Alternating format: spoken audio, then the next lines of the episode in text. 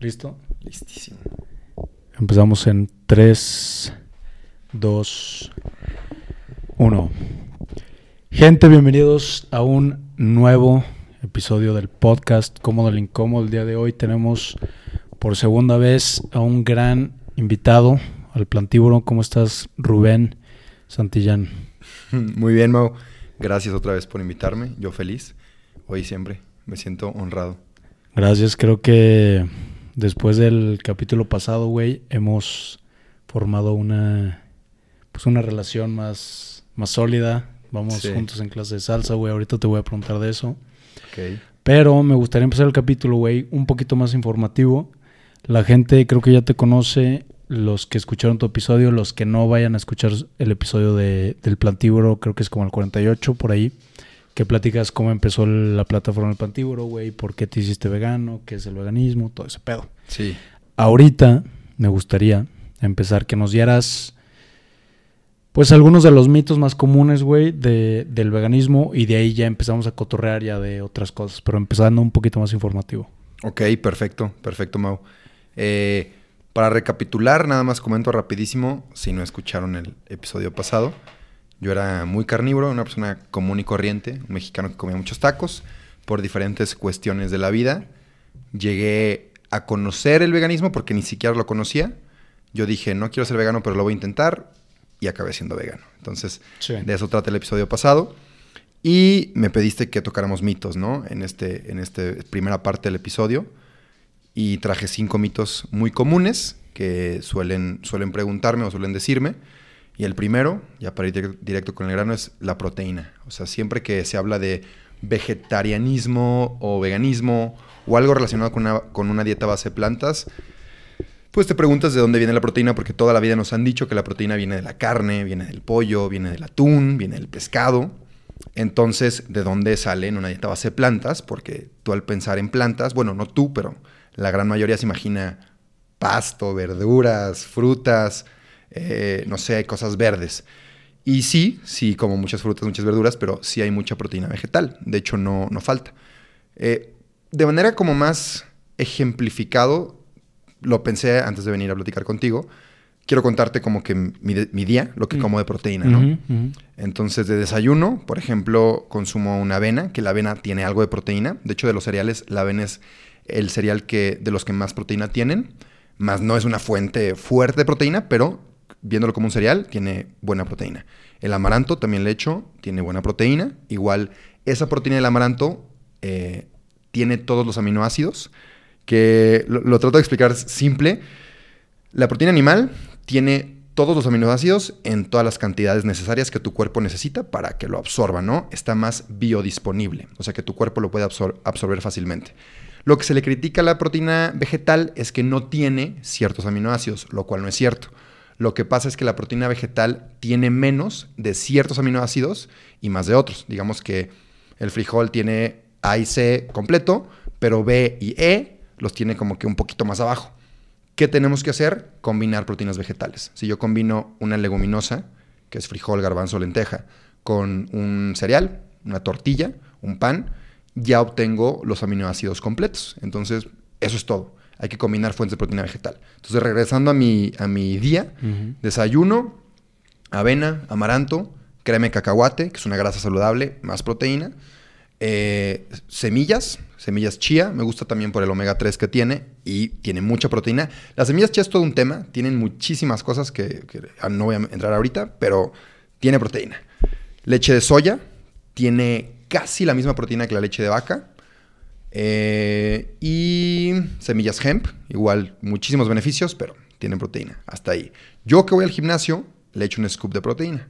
Este, me pueden decir de que eso no vale, ya es como que algo externo a la comida. Si no quieres echarle el scoop, puedes agregar, este es un tip muy bueno, soya texturizada, que no sabía nada. La combinas en tu avena, ni la vas a notar. Y la soya texturizada tiene como 22 gramos de proteína por cada 100. Es muy parecido al contenido proteico de la carne.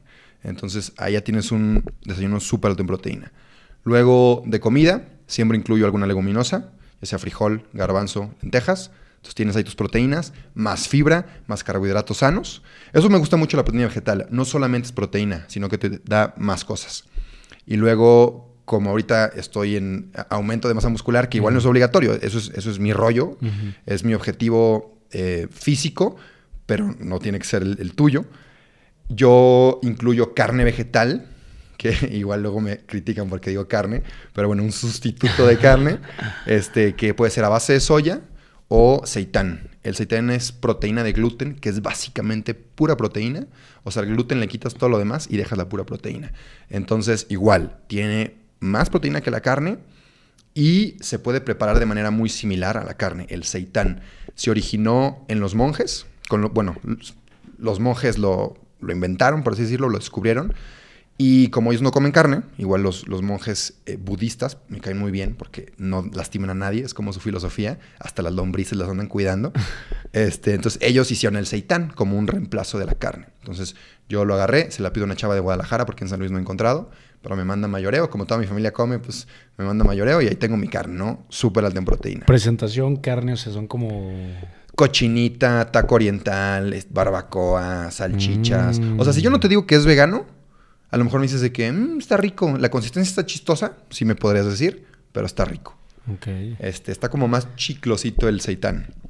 Pero bueno, entonces eso y brotes. Los brotes son una maravilla, los acabo de descubrir porque estoy yendo con un coach que es físico-culturista vegano y él me, me, dio lo de los brotes. Luego te lo enseño. Está ¿Qué son los brotes, güey? Los brotes pueden ser de diferentes leguminosas. Yo uso frijol mungo. El frijol mungo es un frijolito verde. Le pones en mercado libro frijol mungo y te sale, ¿no? Es muy barato. Este, compro de que un kilo por, no sé, creo que 80 pesos. Pero ese kilo lo hidrato. O sea, lo meto en agua y lo dejas germinar. Así, lo dejas en agua en un bote oscuro que no le dé la luz y germinan. Pero antes del germinado, el germinado ya es la, la raicita más larga, lo venden en, Walmart, en H&B, no sé si lo, han visto. Antes del germinado está el brote. El brote, haz de cuenta que es el germinado bebé. Mm. Entonces salió una colita. Es el frijolito, se expande porque le entra el agua, lo hidratas y le salió una colita. Ese brote tiene muchos más nutrientes y proteína biodisponible, hablando, regresando a la biodisponibilidad, que el germinado, porque haz de cuenta que el germinado, el brote ya gasta cierta cantidad de energía en crecer, que se va a, crecer justamente. Entonces, si tú te lo comes cuando es brote, cuando es bebecito, esos nutrientes se te van a ti y esa proteína se te va a ti. Entonces es un muy buen hack. O sea, una taza de eso te da 20 a 24 gramos de proteína. Entonces ahí está mi comida. Y de cena me he hecho un sándwich y uso jamón de soya. Lo consigo en HEB. O salchichas de las que te digo, de tofu. Eh, el tofu también es maravilloso si lo sabes preparar. Es una muy buena fuente de proteína. Y ya, hummus, poco aguacate, mi panecito, salsita y listo. Este, en el gimnasio igual, yo que estoy en esta dieta de aumento de masa muscular, me echo mi, mi prote y, y, tengo un snack de que con crema de maní, este, plátano y listo. Y en mi día consumo entre 80 y 100 gramos de proteína, que, que es lo ideal para mí. Ok. Que también no sé, no me acuerdo si lo escuché en el podcast de que fue el, el, en Joe Rogan, el güey de The Game Changer contra el otro güey que no ah, sé cómo se llama. Que por lo general pensamos que necesitamos consumir más proteína de la que realmente necesitamos. Exacto. No me acuerdo si era un punto que tocaban. Sí, sí, totalmente. Que pensamos que necesitamos un chingo de proteína cuando realmente no, güey. Sí, de, de hecho es, es, mucho más común el exceso de proteína que, falta. que falte proteína. O sea, es muy, muy raro. O sea, las personas veganas o vegetarianas que les falta proteínas porque neta comen frutas y verduras. O sea, de verdad nada más comen eso. Porque incluso la gran mayoría de los, de los veganos, ya con años de veganos, este, no les falta proteína. O sea, los han estudiado y no les falta proteína. ¿Qué pasa? Que cuando alguien se hace vegano un mes y lo hace mal y, dice, ya no soy vegano, esa es como que la historia que, que se esparce y que llega a los oídos de, de todo mundo pero curiosamente nunca escuchas la historia del vegano de 10 años que está viviendo perfectamente bien. ¿Y si hay algún eh, suplemento en específico que se pueda llegar a necesitar si ya es una dieta vegana? ¿Y cuál es? Justo, justo era el segundo mito. Ok. Este, el hecho de que te digan, sí, pero si eres vegano necesitas muchos suplementos. La única vitamina esencial que si te metes en este mundo del veganismo o de una dieta base de plantas tienes que consumir es la vitamina B12, así no negociable. Te la tienes que tomar sí o sí. La vitamina B12 de hecho viene de una bacteria en el suelo y antes se obtenía eh, porque consumíamos del campo y tus verduras o tu cosecha estaba un poquito sucia, un poquito de tierra. Digo, la lavabas pero tenía un poco de tierra y de ahí se obtenía la B12. ¿Qué pasa hoy en día? Que esterilizamos todo, que limpiamos todo, entonces ya no obtenemos la B12 del suelo. A los animales, curiosamente, tampoco la producen ellos, sino que la ingieren del suelo o, en caso de, en el mundo en el que vivimos hoy en día, que son macrogranjas metálicas, no es el campo que nos imaginamos, este, se lo suplementa con antibióticos, con vitaminas, y en esas vitaminas están eh, la B12. Y después tú comes al animal y obtienes la B12. Pero también ha habido casos de deficiencia de B12 en omnívoros. Entonces, si eres omnívoro, igual hay que checarse. Si eres vegano, vegana, un suplemento. Te saltas al intermediario y consumes el suplemento directamente, que es tu B12. En vez de consumirlo de la carne, que el animal lo consume del suelo, donde nosotros lo solíamos conseguir. o bueno, sí. los eh, alimentos que también son veganos este. De ahí directamente la podemos sacar, güey, pero ya no porque. Limpiamos todo. Se limpia todo. Entonces ya no está disponible de esa manera. Entonces, Exacto. A través de la vaca, pero te puedes suplementar. Exacto. Y no hay pedo. Exacto. Ese suplemento que le dan a la vaca, lo puedes comprar tú en Amazon. 100 pesos, te duran dos meses. qué? ¿Pastillas o qué es? Pastillas, pastillas. Supongo que hay otras maneras, no sé, gotas o algo así. Yo consumo pastilla. Y también otra cosa es que en las leches vegetales o bebidas eh, vegetales, como es soya de almendra, ya traen vitamina B12, vitamina D, hierro, zinc, o sea, ya no, no el 100% de tu requerimiento diario, pero traen un 20%, traen un 30%, traen un 40%. Entonces, dos vasos al día ya tienes, no sé, el 60% de tu requerimiento diario. Mm. Entonces ya un suplemento más, estás más que seguro de que tienes suficiente B12. Ok. El tercer, vamos al tercer Tercer mito. Tercer mito. Tercer mito. Las plantas sienten dolor. Entonces, los Las veganos. plantas sienten dolor. Ese es un. Es un mito. Es un eh, argumento que escuchas seguido, güey. Sí, seguido. ¿Sí? me dicen de que, oye, tú te proclamas un pacifista, salvador de los animales, pero las plantas también sienten dolor, entonces tú eres un asesino y estás dañando las plantas. Y al principio yo pensaba que era broma, pero neta no lo dicen de broma. O sea, neta sí es un argumento al cual yo respondo que las plantas sí son seres vivos, sí, sí creo que sienten, mas no tienen un sistema nervioso central. Entonces, si yo las pellizco, no sienten el dolor que tú sentirías si yo te pellizco, porque no tienen ese sistema nervioso central. Creo que las plantas son el ser, la cosa en este planeta más consciente, porque las plantas no sienten envidia, no sienten este, de que esa planta está más grande que yo o está más bonita. Simplemente las plantas son, existen. Ahí casi tiro el agua. Existen y son vida, ¿no? Y ya, esas son las plantas. Más no sienten dolor. Pero digamos, también se propongo este ejemplo, digamos que sí sienten dolor. Una vaca consume de 6 a 8 veces más plantas que un humano. Entonces, si yo como la vaca, estoy consumiendo de 6 a 8 veces más plantas que los veganos, entonces estoy eh, lastimando o matando más plantas que un vegano. Más la vaca, aparte. Más la vaca. Entonces, ese argumento, pues, por ningún lado puede ganar. Sí, suponiendo, dándole la razón a la gente que dice, las plantas sienten, ok, se causa un chingo más de dolor consumiendo carne. Claro solo causando dolor a las, a las plantas, güey, suponiendo que sí. Ajá, suponiendo porque no, no sienten dolor. Estoy, no lo acabo de ver, güey. Hay un documental en Netflix que probablemente ya viste, se llama eh, Fungus. Fantastic Fungi. Fantastic Fungi, güey. Sí. Que, que y hay una parte en la que habla, creo que es de los árboles, güey. Cuando sienten que hay un árbol que está conectado a ellos, que está un poquito más débil, güey, o que necesita cosas, le mandan vibes, güey. Sí.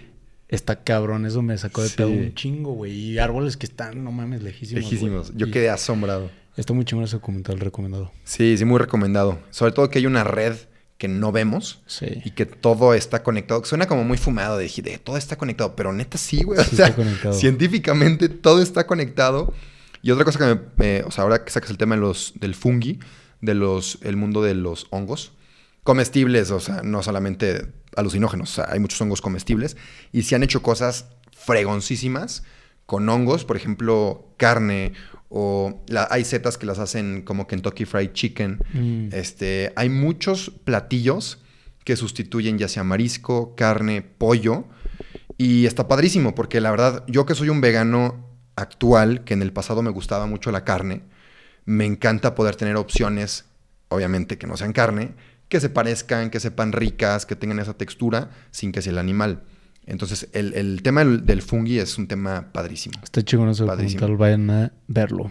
Vamos al punto número cuatro, mito número cuatro. Mito número cuatro. Es carísimo ser vegano. Es el mito. Sí. Es el mito. Es muy caro, yo no podría porque soy estudiante, ¿no? Mi respuesta es, es caro si tú así lo decides. Tú decides si es caro o si es barato. Un ejemplo, cuando yo empecé a ser vegano, no estaba en casa de mis, de mis papás, no tenía como esa seguridad económica, estaba estudiando fuera, entonces me digo, me daban para mi hospedaje ese primer semestre y me daban cierto dinero para el súper, pero no me iban a aumentar ese dinero por hacerme vegano. Entonces ahí hice el experimento cuando empecé a hacer la transición. Si el dinero que uso en mi súper animal me va a rendir en mi súper vegano. Y la, la, conclusión fue que sí. O sea, a punto que yo me gastaba 50 euros a la semana. Este, y me cambié a ser vegano y gastaba 50 euros a la semana. ¿Qué pasa? Y hablando de México, las legumbres son muy baratas. Frijol, lentejas, lentejas, garbanzo. Bueno, frijoles hay muchísimos tipos de frijoles. Las verduras son baratas. Las frutas son baratas. Si te vas también por las de temporada. Sí, en México todo eso. En México todo eso es barato. A lo mejor si vivieras en, en Suiza, hoy pues me preocupo porque la fruta es carísima, no sé. Sí. Pero aquí aparte tienes la avena, que es muy barata. El amaranto, que es nativo de México. Es súper nutritivo y es muy barato. Este, la leche de soya, por ejemplo, Hades, cuesta 30 pesos. Cuando la de vaca hay de, no sé, de 19 pesos hasta 50 pesos, o sea, como que el rango de leche de vaca, entonces 30 pesos no se me hace como que algo súper exagerado. Este, entonces, tortillas. O sea, no sé, hay muchísimos alimentos que, que son veganos, o sea, que en realidad son muy comunes, pero son baratos. Entonces, tú decides si te vas por eso y claro que está el, el alto rango. La gama alta de ser vegano, Exacto, la gama alta de ser vegano. Puede ser que es como lo importado, ¿no? Una Beyond Meat, pues no es barata porque es importada. Eh, una mayonesa vegana a lo mejor sí es más cara que una mayonesa normal. Y otra cosa con este tipo de productos, que son como reemplazos, es que no hay demanda.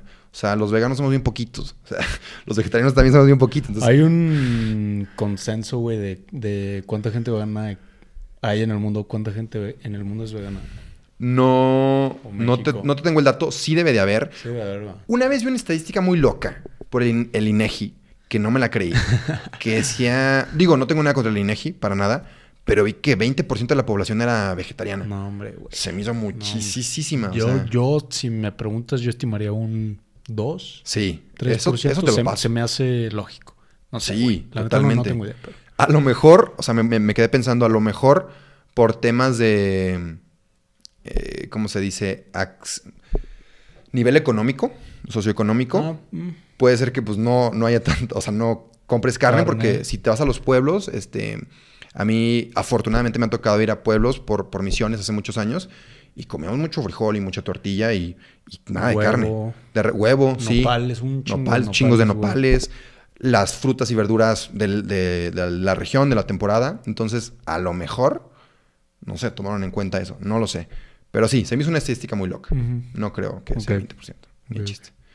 Eh, pero bueno, es caro ser vegano, tú decides. ¿Te vas a alta gama o te vas a lo básico? Tú decides. Ok, hecho. Punto, bueno, ahorita me acordé de, me acuerdo que te dije de un podcast, güey, de, se llama This is Vegan Propaganda con Rich Roll, y no me acuerdo cómo se llama el, el, activista, güey, es un activista de 27 años.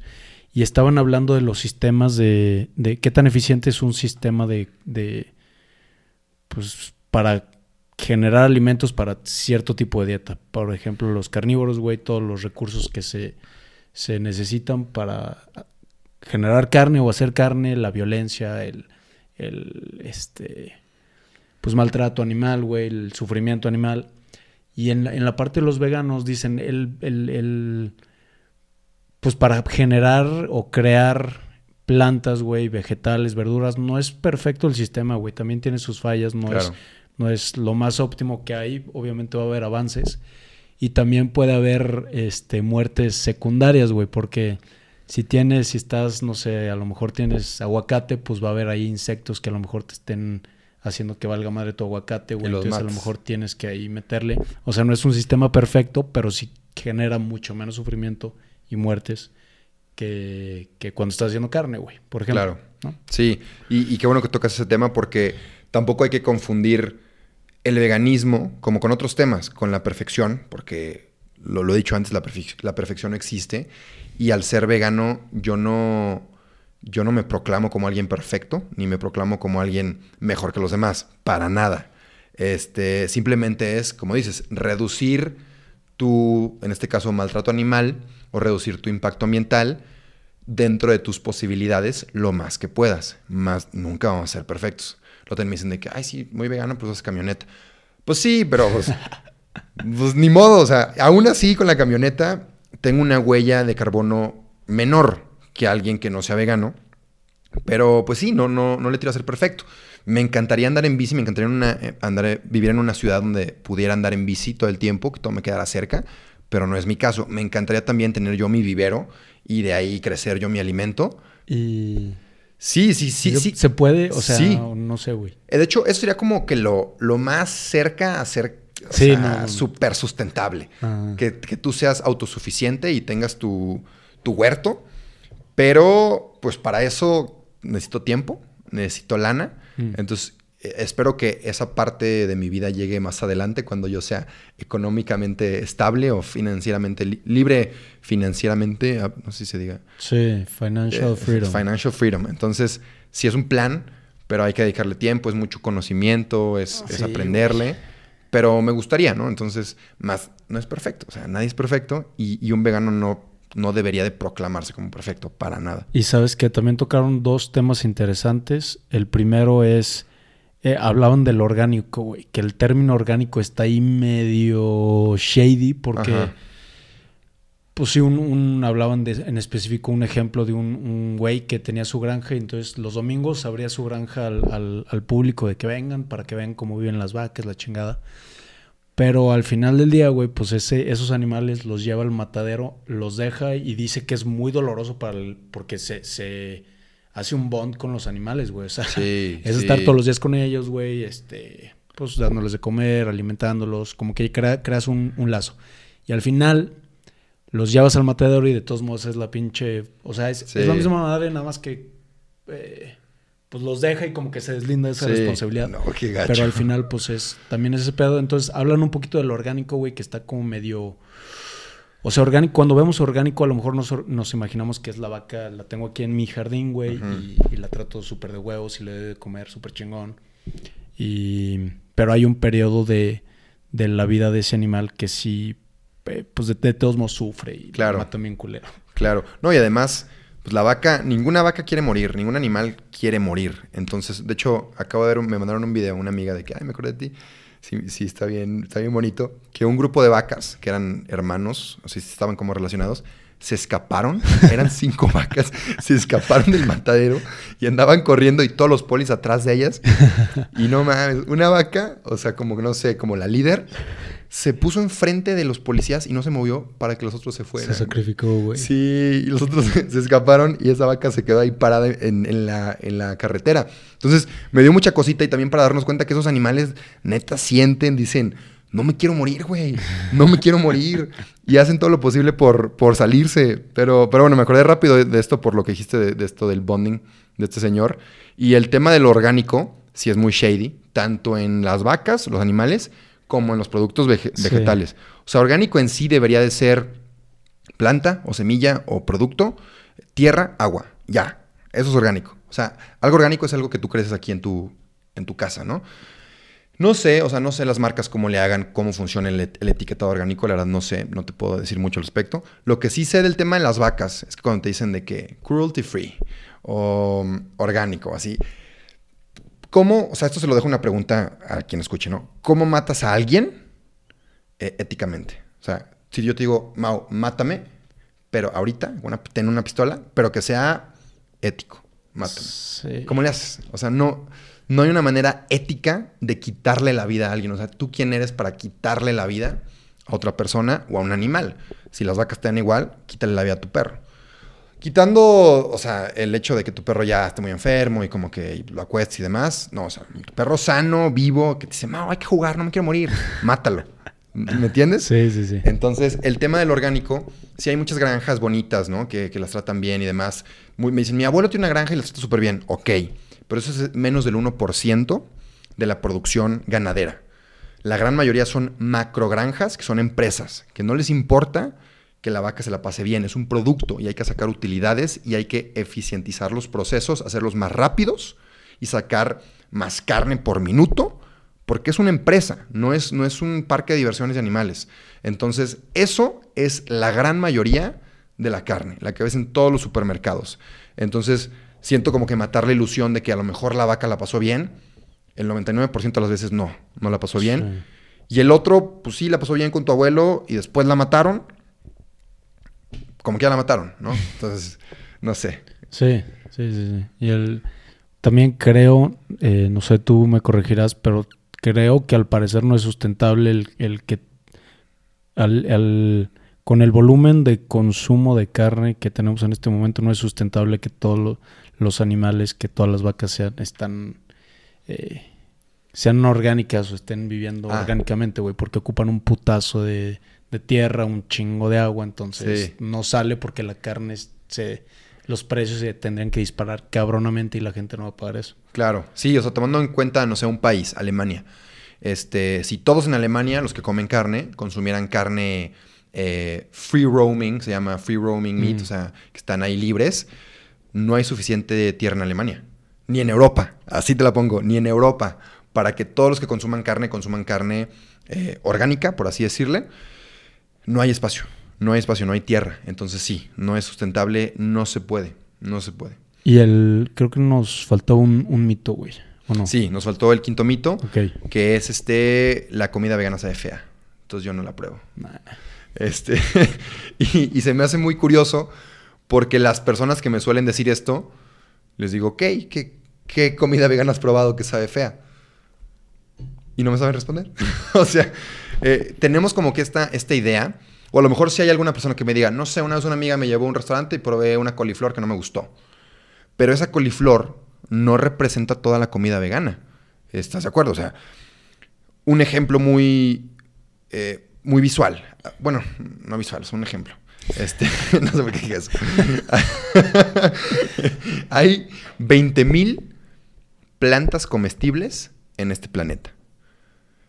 Mm, La gente normal, mm, no sé, puede nombrar 20, 30. Comemos unas 20, 30. Cuando hay 20.000 y comemos cuatro animales, normalmente. Mm. Este, y hay 20 mil plantas, entonces no se me hace justo el que digas que la comida vegana se ve fea cuando tienes, no, no 20 mil combinaciones, imagínate combinar esas 20 mil entre sí, cuántas combinaciones no te pueden salir, cuántos sabores diferentes no puedes sacar. Entonces, si algo vegano sabe feo, es porque quien lo cocinó no le echó buen sazón, no lo cocinó bien, simplemente a ti no te gusta la coliflor, pero te pueden gustar otro tipo de platillos, entonces se me hace injusto que, que se diga que la comida vegana sabe feo cuando ni siquiera has probado más de tres platillos a base de plantas. Sí.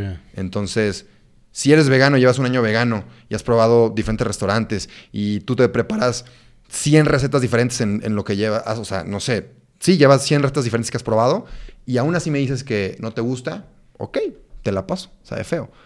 Pero si has probado un platillo una vez y no te gustó, no se me hace justo que se diga que la comida vegana sabe fea. Sí, creo, o más bien he escuchado, no sé cuál es la base científica de esto, güey, que para que, que si no te gusta algo, lo tienes que probar ocho veces, si a la octava no te gusta, ya sabes que no te gusta. Y, Ah, sí.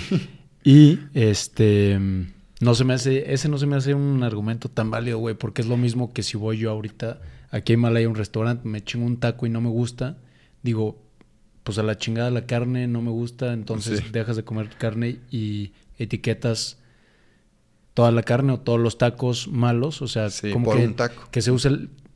Ok, pues está bien si usas esa lógica, pero para los dos lados, Sí. pues también si no te gusta un taco, deja de comer tacos, no creo que pase, sí. te vas a otros tacos. Sí, exacto. Y siento que e- ese, ese mito viene mucho de el relacionar veganismo con verduras. ¿Me entiendes? O sea, es como que instantáneo el, ah, eres vegano, eres vegetariano, pues comes verduras. Sí.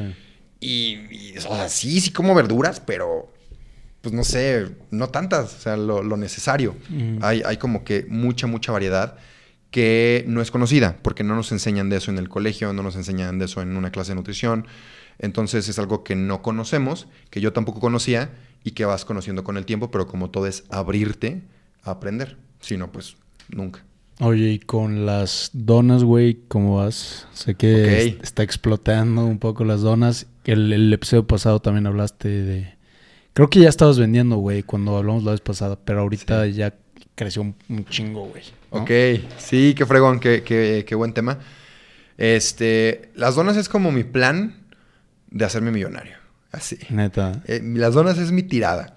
Y es que de las donas surgen otros planes, como un restaurante vegano, como franquicias de repostería vegana, como todos estos negocios eh, veganos que mi objetivo final es que tú omnívoro digas, no marches, me encantó esta dona vegana, me encantó este pastel vegano, me encantó esta galleta vegana, ya me gusta lo vegano, está chingón. Ese es mi objetivo, ¿no? No solamente le quiero vender a los veganos, sino que quiero que los omnívoros, amantes de la carne, digan, me encantó, voy a ir al restaurante del plantívoro a comer, aunque no sea vegano, porque está chida su comida. Y, bueno, y lo de las donas, sí, cuando el episodio pasado ya, ya vendía. De hecho, regresando de mi intercambio, no sé si te conté, regresé con una fuerte deuda monetaria porque, porque reprobé dos materias, ¿no? Ah, te este, elegí, elegí... Por... Te pues, por- o sea, fueron. No me quiero justificar tanto, pero cometí el ligero error. Yo no soy numérico, no soy ingeniero. Y metí una materia de ingenieros por error, porque llevaba la palabra logística. Y en mi carrera de negocios entraba con mi programa. Algo de logística. Ah, logística. Resulta que era programación de logística, algo así súper complejo. Y pues me fue mal. O sea, lo intenté, te juro que lo intenté. y en algún punto me di por vencido y dije, mi cerebro no da para esto. Y, y- y otra de finanzas como muy avanzadas, cuando había llevado unas medio básicas, pues igual, o sea, no la, no la armé. Y también, si te soy muy sincero, pues sí, eh, ¿para qué me justifico? La neta no le, no le estudié tanto, si viajé un poquito más, si agarré un poquito más la fiesta. Estaba allá y dije, ¿sabes qué? No importa, no sé cuándo voy a volver a Europa, un año de intercambio, pues, chingue su madre. Pero bueno, regresé con una fuerte deuda. Tú sabes que las materias en el TEC son caras, que el Sí, TEC es caro el en, es caro. en sí. Entonces eh, dije, ¿qué hago? O sea, lo, lo tengo que pagar yo. Yo, yo hasta eso con el dinero soy, soy bastante orgulloso. O sea, no me gusta que, que mi papá me, me pague. Entonces dije, no, lo tengo que pagar yo. Y dije, ¿cómo? y de chiste, un día en mi cocina, mi mamá es muy buena repostera. De hecho, desde ahorita digo, mi mamá es la, chef, la cocinera. Es una fregona. Pero eh, antes de que se formalizara ya con mi mamá, eh, mi hermana y yo hicimos unas donas que mi mamá ya había sacado algunas recetas. Entonces mi hermanita y yo hicimos unas donas y de juego las publiqué en mi historia en Instagram de que, "Eh, ¿quién quiere donas veganas? Este, ya había regresado con toda esta onda vegana. Y curiosamente amigos y amigas de que, ah, pues yo quiero, yo quiero. Y así me empezaron a pedir. Y se fue como que me pidieron más, y me pidieron más. Y le dije a mi mamá de que, hey, échame la mano con la cocinada. Este, entonces mi mamá ya empezó a hornear. ¿Ahí las estabas haciendo tú o tu mamá? Eh, Al principio. fue, no, mi mamá luego, luego entró. O sea, en cuanto empezó a haber, a haber más pedidos, fue que mamá, échame la mano. Chinga. Este, porque yo hice de que ocho donas para mi hermana y para mí. Ajá. Eso fue todo lo que yo horneé. Este, entonces le fue que mamá, ayúdame, porque yo sé que mi mamá es muy buena repostera. De hecho, me acuerdo que desde chiquito yo le he dicho a mi mamá de que yo quiero que tú trabajes este, y tengas usted algo de negocio de repostería, porque eres muy rifada horneando. Muy, muy buena, de verdad. Entonces ya, como que se formalizó, mi mamá empezó a hornear, yo glaseaba, vendía y entregaba, ¿no? Y, y fue creciendo y creciendo y creciendo. Y ya estoy en un punto donde, bueno, con este, un amigo, Alejandro Cubillas. ¿En tu casa las haces todavía? Ajá, en mi... No. Ya no. Ya, ya, ya dimos el siguiente paso. Ajá. Entonces, fue por dos años en mi casa. Como Ajá. muy informal, como que esa lanita extra. Ah, paréntesis. Dentro de, de dos meses logré juntar lo de mis materias. Mm. Entonces fue, fue Se súper te bien. prendió el pinche foco. Sí, y dije, no marches, o sea, aquí hay una oportunidad de negocio buenísima. Eh, sobre todo por, por el hecho, algo que jugué muy bien, y si tú haces algún negocio, eh, es este, las reseñas, los, los reviews. Porque me jugaba muy bien el hecho de que yo te diera una dona vegana y tú no fueras vegano y me dijeras de que no marches, güey, yo la neta no tenía como mucha esperanza, pero están buenísimas y son veganas. Entonces yo, screenshot, lo publicaba. Y de que no marches, Rubén, están buenísimos, no sé qué. Screenshot lo publicaba. Entonces acabé publicando como 100 screenshots de, de reseñas. Y eso fue lo que siguió generando ventas y ventas y ventas y ventas. Entonces ya después de dos años estamos en el punto que le entró un amigo, Alejandro Cubillas, con lana. Compramos un horno industrial. Y tengo otro amigo, que es Henry de Be Life Burgers. Mm. Eh, vayan, no sé si ha sido. Sí. Bueno, si no vayan, pidan la Crispy Buffalo. Esa es la chida, la Crispy Buffalo. Pero con él compartimos local, ahorita como para empezar. Ahí está el horno y ya estamos horneando en nuestros días como pesados de donas ahí en, en Life. Y el modelo de negocio es meterme a restaurantes ya cafés, los más que pueda, eh, em, antes de... Ah, y luego eventos, es como la siguiente etapa. Y ya la última etapa, que es lo que quiero lograr, ojalá en un año, dos años, es un local que pueda ser franquiciable y pues abrir franquicias de, de repostería vegana en todo México. Y esa es la tirada con las donas. Entonces es la apuesta que, que existe ahorita. Que sería Donas el Plantíbulo, así se llamaría el Sí. local. Donas Sí, igual y... Pues no sé, no he llegado a ese punto. O sea, ahorita es como don, las donas. Las donas.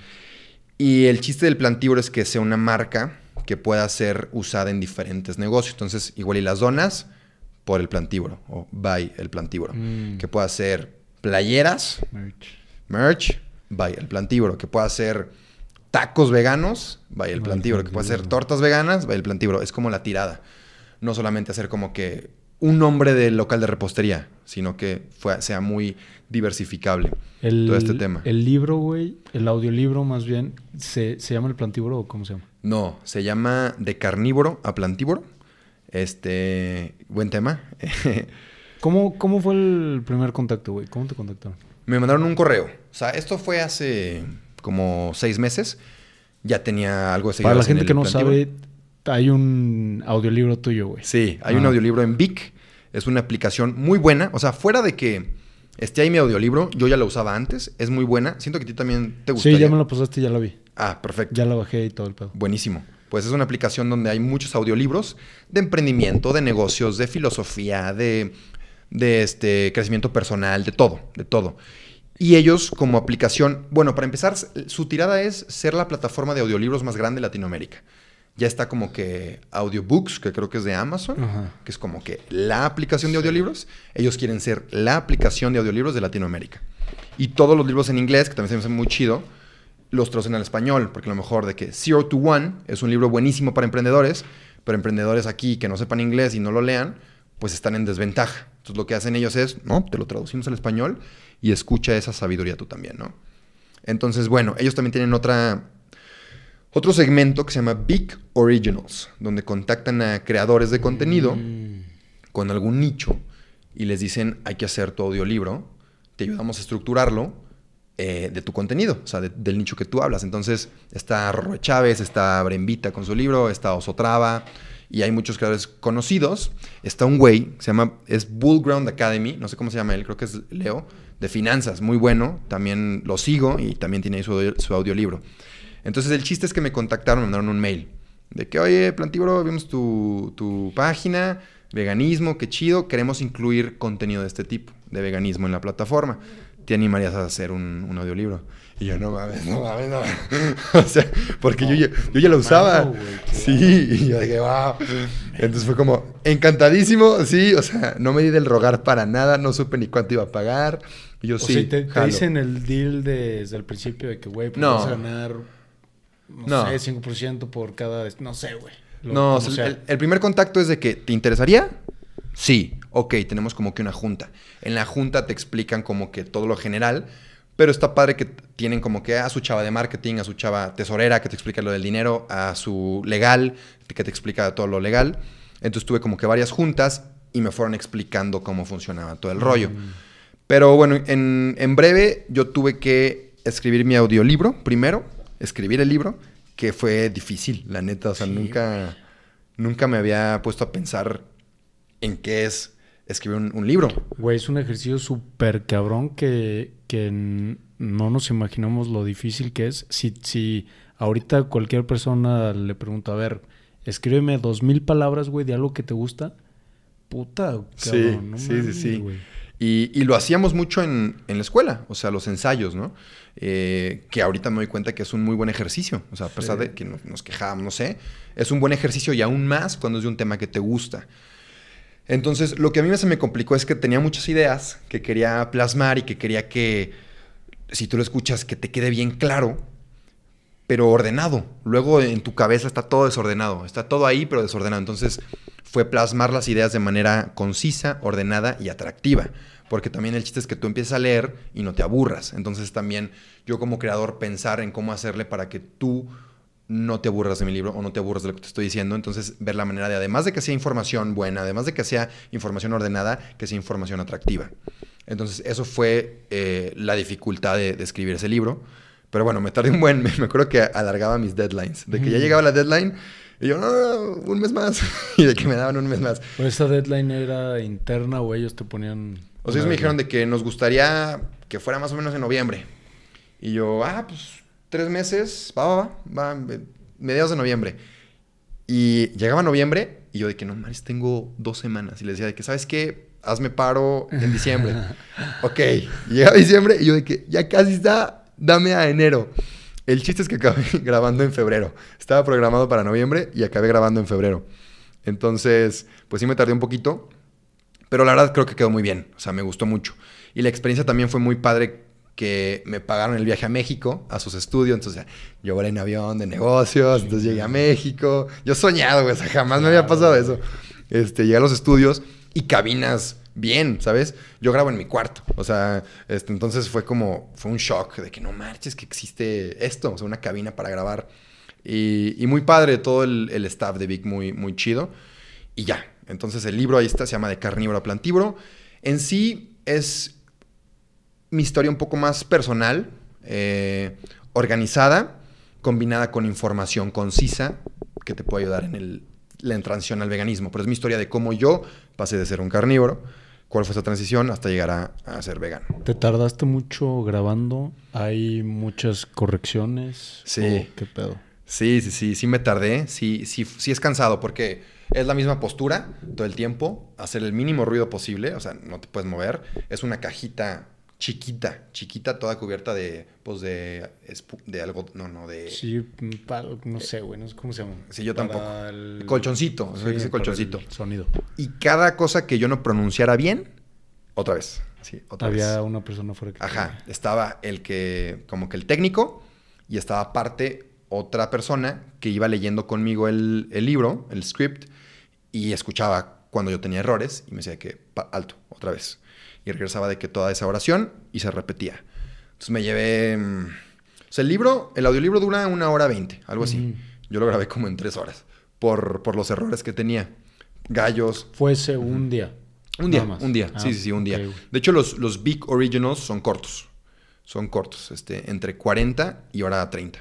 Y tú tienes voz, sí tienes voz de audiolibro, güey, pero me imagino que no todo el mundo que...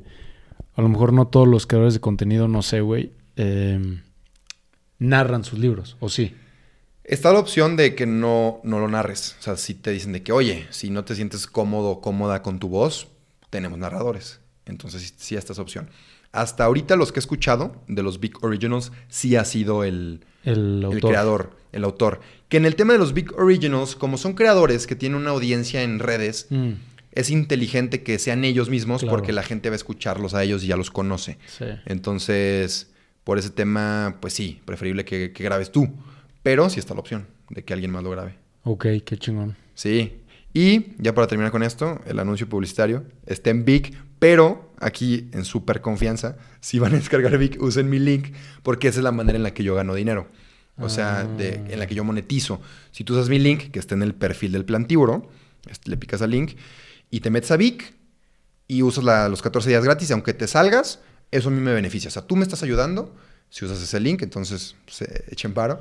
Y también, este, pues por cada escucha de mi libro, me dan regalías, ¿no? Entonces, pues si quieren apoyar al plantívoro, pueden escuchar su libro en Vic. Qué chingón. Y usar qué, su link. Qué buena experiencia, güey, no mames. Sí, estuvo padre. Qué loco, güey. Estuvo padre, me gustó. Porque siento que también, pues siempre está como esa espinita, ¿no? De que algún día escribir un libro. Que de hecho ya quiero escribir más, o sea, quiero escribir más con más experiencia todavía. Soy un chavo, o sea, tengo mucho más que vivir y mucho más que contar. pero está padre, ¿no? Como tachar esa espinita de que, bueno, ya, escribí un libro y es, es audiolibro, ahí está. Entonces sí estuvo padre. Oye, ¿y en qué? No me acuerdo cuándo fue, güey. Porque el, el episodio pasado hablamos de la montaña, güey. Que te, que te está gustando mucho. Ahorita estás o has estado yendo como guía, güey, de, del Bowichi. Ujú. Bowichi, que es pues un, una empresa, güey, que lleva gente a excursiones, a, a picos, montañas, hiking, todo ese pedo. Creo que fue una experiencia buena, güey, la que tuviste en el Nevado, que está cabrón. Me gustaría que, que le platicaras a la banda cómo te fue en el Nevado, güey, porque pues eh, creo que a veces se pierde la noción de lo difícil que puede ser la montaña, güey, y lo, lo, lo pesado, güey, las dificultades que se tiene, Sí. el mal del, De montaña. de montaña, todo ese pedo. Sí. Me, me gusta mucho de la montaña que a todos los trata igual. O sea, o sea no, no tiene como favoritismos. Este, o sea, tú, aunque hagas mucho deporte, te puede ir mal. O sea, aunque tengas mucha lana, te puede ir mal. Aunque seas negro, blanco, amarillo, naranja, te puede ir mal. O sea, no, no es como, por ejemplo, el foot, que si yo practico mucho, pues voy, soy más bueno que los demás, ¿no? O que hay cierta ventaja que puedes sacar. O sea, la montaña trata igual a todos y, y a todos los puede patear. Pero si practicas más o si lo has más seguido, tienes más probabilidad de tener éxito, ¿no? Sí, pu- puedes terquear, porque sí he notado que hay personas que montaña tras montaña les va mal. O sea, pero, pero chingón, o sea, que a pesar de que les va mal, le doy. O sea, llego a la cima, llego a la cumbre.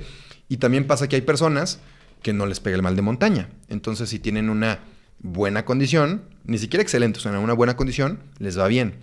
Este, pero si es, si es un reto subir una montaña. O sea, se dice, se dice muy fácil, pero ahora que me ha tocado ir, este, que me tocó ir de guía en el Nevado de Toluca, sí, sí, o sea, la raza es como que, no marches cuando acaba esto. O sea, yo esperaba que, que no fuera tan, tan retador. ¿Ya habías ido al Nevado?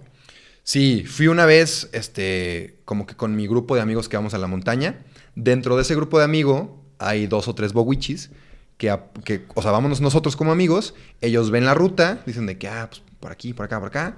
Entonces ya cuando regresamos, ellos ya arman después su hike eh, Bowich a la montaña.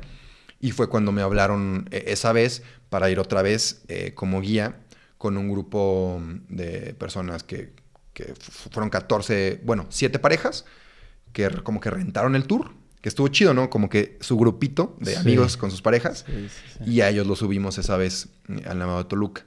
Pero está padre porque, ¿sabes?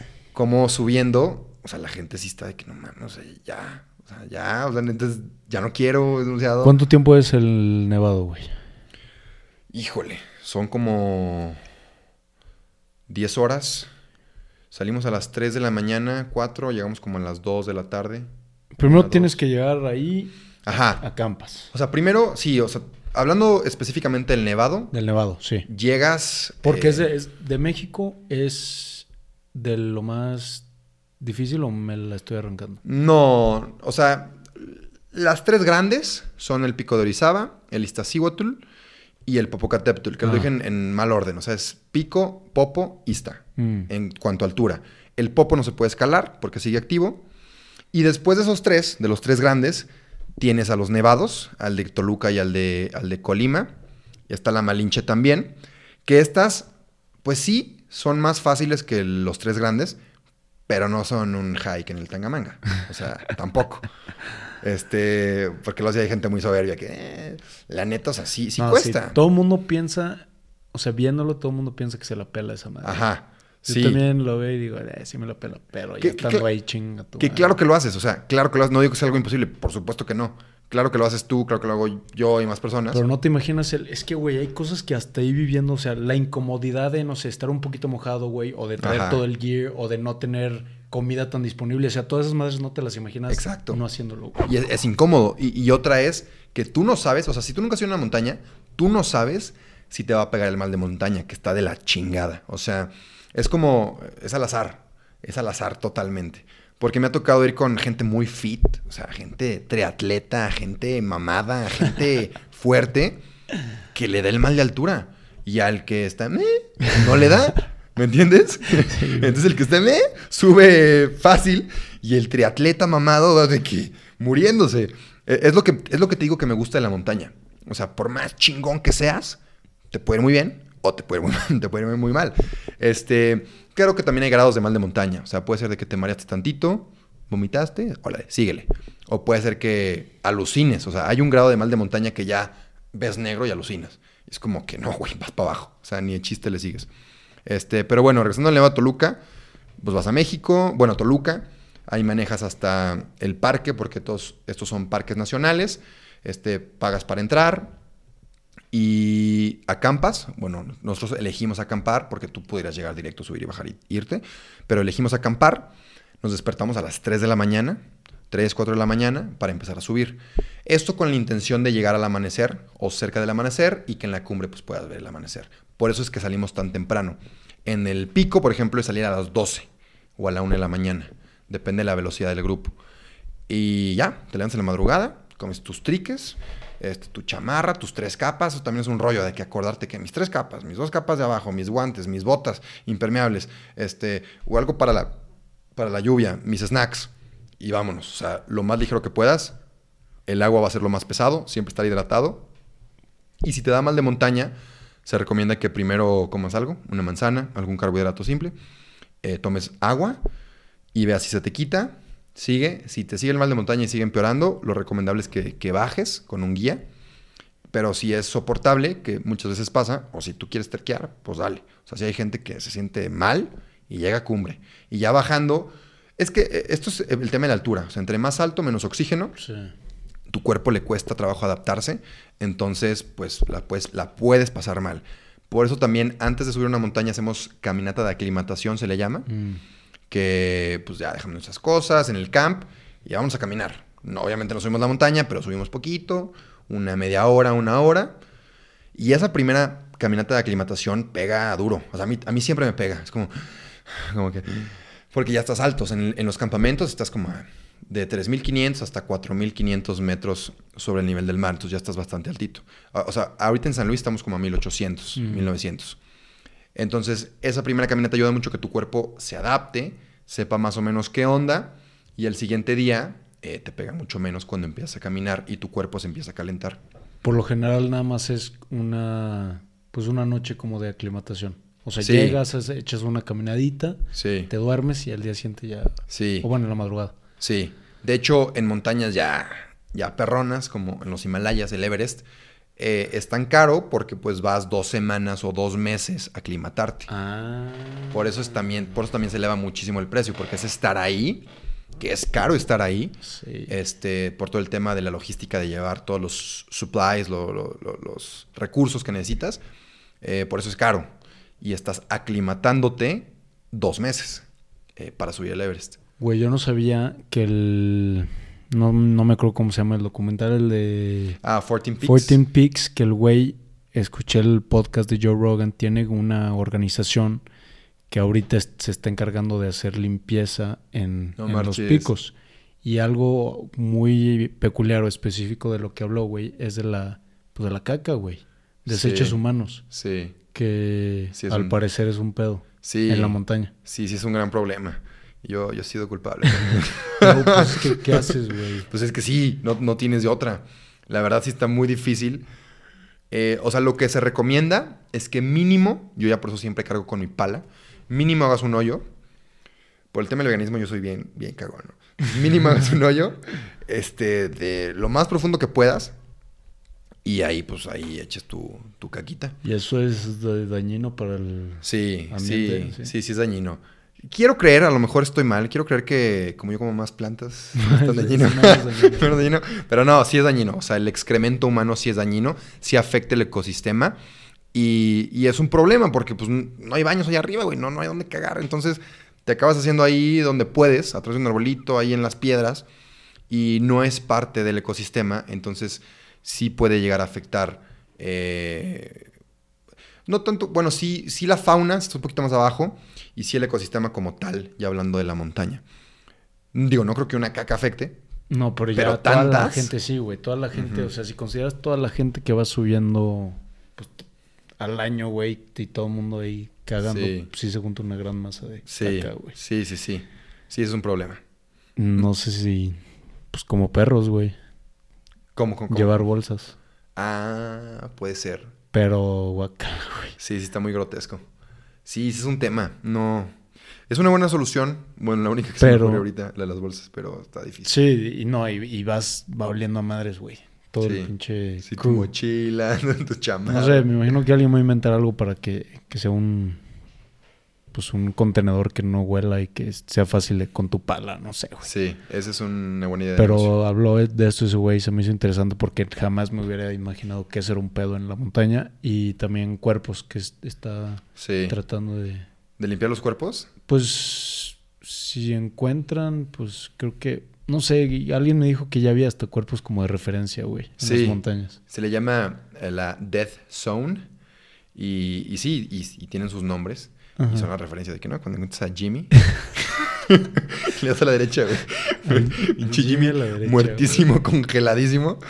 Y dicen, ah, pues como en el podcast de Viri, Viri Álvarez, igual Ajá. habla de esa parte, pues que también es muy impactante. Digo, yo no sé cómo se sienta, pero sí ha de ser muy impactante ir tú en tu expedición y, y ver cuerpos ahí muertos, güey. O sea, Sí. y también qué miedo, ¿no? O sea, tú vas subiendo y ves a gente que se murió en el camino que tú estás pasando y te pones a pensar que tú también te puedes morir. O sea, no es...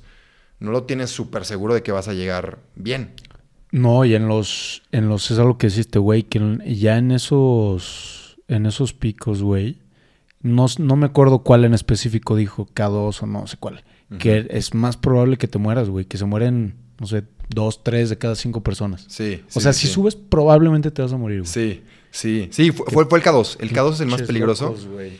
Que dijo Viri, que también está muy impactante, que de la cena, justamente eso. Si son ocho, dos no regresan. Así, la estadística ya comprobadísima. Sí. Entonces, imagínate que tú estás cenando con tus ocho cuates. Y ya sabes, dos- güey. Ajá, ya sabes que dos se la van a pelar. dos, así. Mínimo. No, qué huevos, o sea, Sí, sí está fuerte.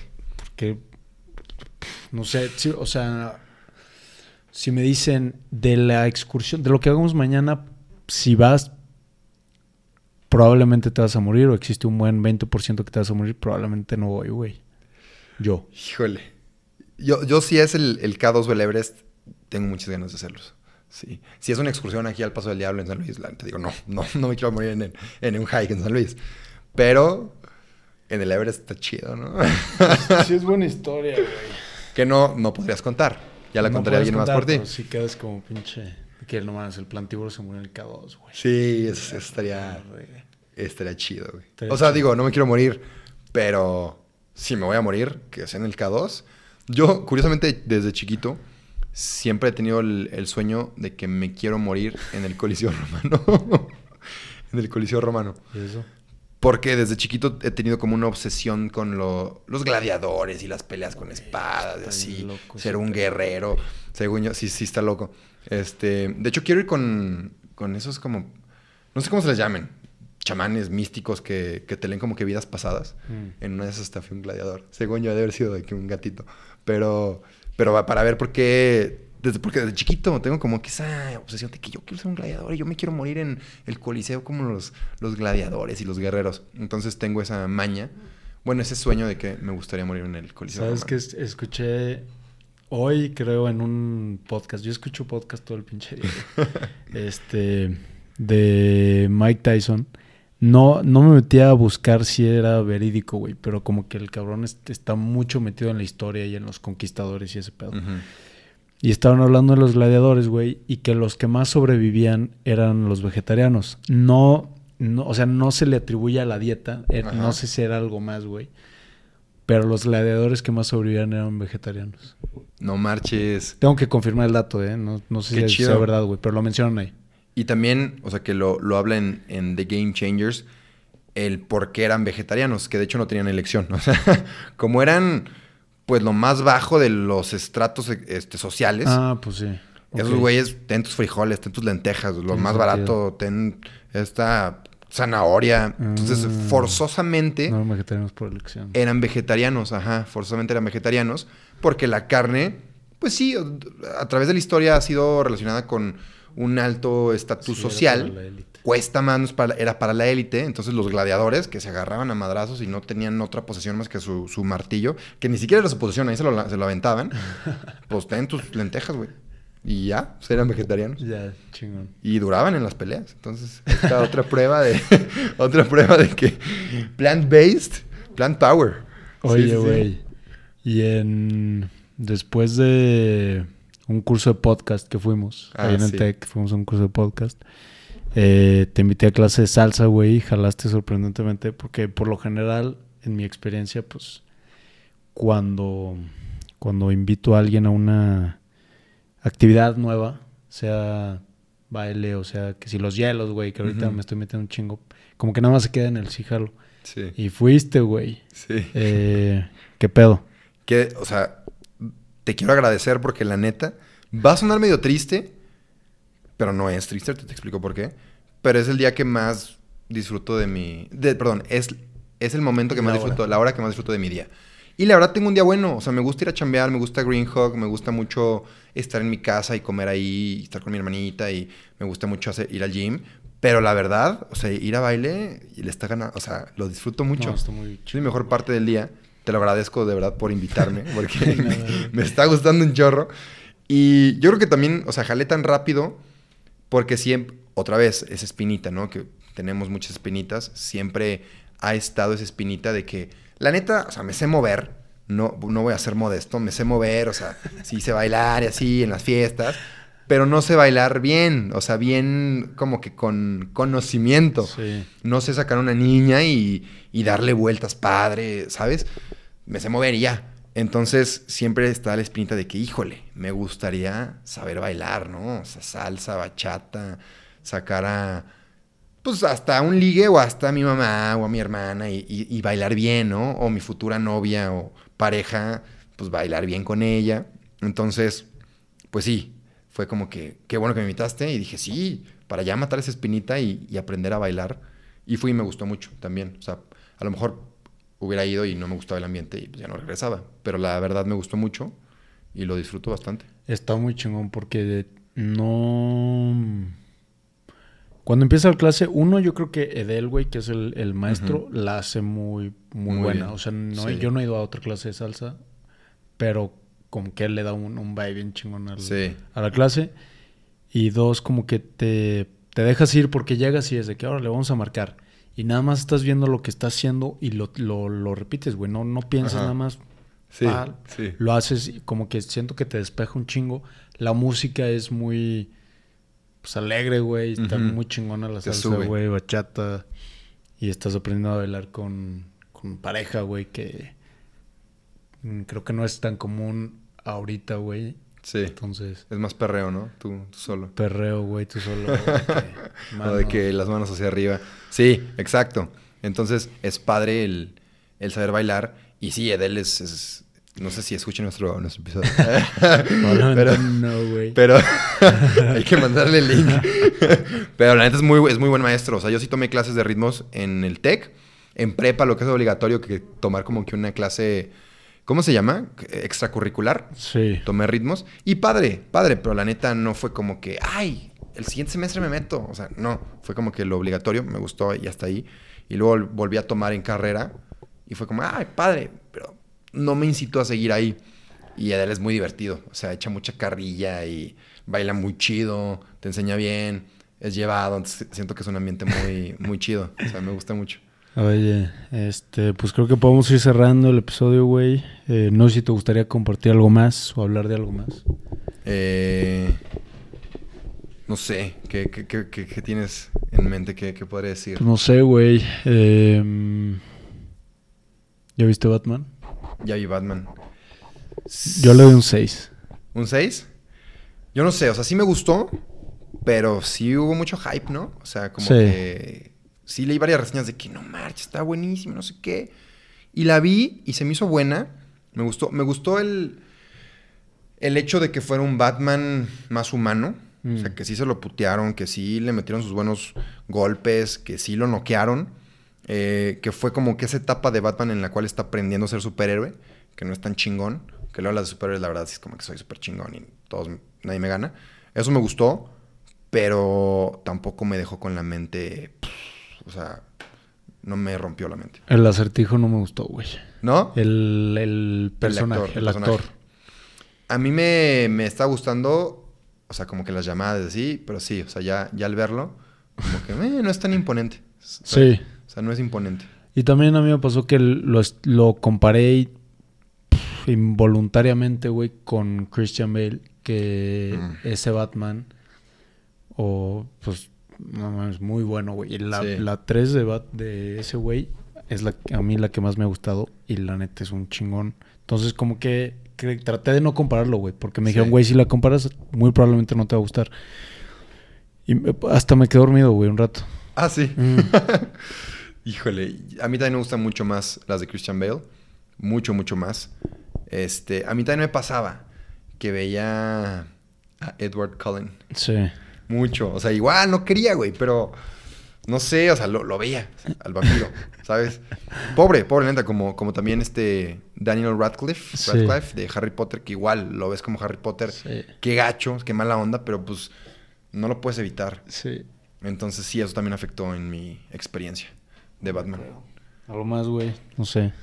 Este. mm, Estoy pensando si hay algo interesante que les pueda contar. pero no se me ocurre en este momento. Ok. Eh, ¿No? Pues creo que podemos ir cerrando, güey. Eh, vamos a hacerle un descuento a alguien de tus donas. ¿Qué te parece? Ah, sí, ya, ya me acordé. Este, un- les, les hacemos un descuento de, de mis donas.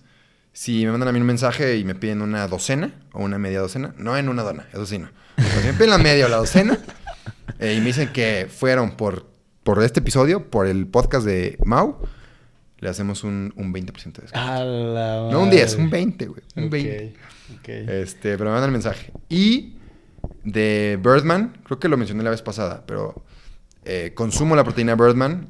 Acabo de sacar un episodio en, en mi podcast, en el Plantívoro Podcast, de cómo fue que llegué a trabajar con ello, que me patrocinaron para una montaña. Que de hecho lo platicamos creo que el episodio pasado. Entonces, si te late una proteína vegana, este, muy, muy buena nutricionalmente hablando. Eh, de sabor, la performance, la negra, ya me entenderán si, si la meten a ver, no compren la de vainilla, ok, tip, la vainilla. Pero de la normal, la Falcon azul, compra la que sea. A mí me gustó mucho la chai. Y si van a comprar y compran en la página, usen el código de El Plantívoro, Les hacen descuento. un 10% de descuento. No son tan generosos como yo con las donas, Ajá. pero sí, les hacen un, un descuento. Y el audiolibro eh, en tu Instagram, güey. Ajá, está. el audiolibro en, en mi perfil, en el plantívoro, está de que en mi descripción del perfil un link, le picas ese link y te lleva como que a una página donde están todos mis links, pero luego, luego, el primero que te va a salir es, escucha mi audiolibro, así, en mayúsculas grande. Entonces, creo que no hay pierde. O sea, le picas al link en mi perfil del plantívoro, te sube como que este pop-up, este menú, y está la opción de escucha mi audiolibro, le picas ahí y ya. Y las donas, todo es pedido por WhatsApp o, o DM. Te tienen que escribir. O- No, no me tienen que escribir si te caigo mal y no me quieres pedir donas. este, estoy en varios lugares. Aquí en San Luis estoy en Tierra Sabia. pues puede pasar, a lo mejor yo le caigo mal a alguien y... Pero quieren probar mis donas, ¿no? Sí, sí puede ser. Para no verme la, la jeta, Sí. pues vayan a Tierra Sabia, a Be Life Burgers, a Karma Healthy Bar en Torre Tangente 52. eh, vayan a Deluxe Market al final de Sierra Vista, tú lo tienes bien cerquita. Vayan a Da Fit, que está en el CrossFit Caval- Cavalier, Cavalli. Cavalli, Cavalli, este vayan a Nativa, que está ahí al lado del el ejercicio de las niñas. Del Fit, Fit Camp Camp. Glow. Fit Camp Glow. Fit Camp Glow, ahí por el racket. Entonces, hay en varios lugares. Si no me quieres ver la cara, puedes ir ahí. Si quieres la docena o quieres más, te conviene más conmigo, te doy mejor precio. Entonces, pídeme a mí una docena, dos, tres, cuatro docenas conmigo. Si quieres una dona, dos donas, la media, pues ve a algún lugar. Hecho. Sí. Gracias, hermano, otra vez por darte la vuelta. Gracias a ti, Mau. Y vámonos. Los queremos. Adiós.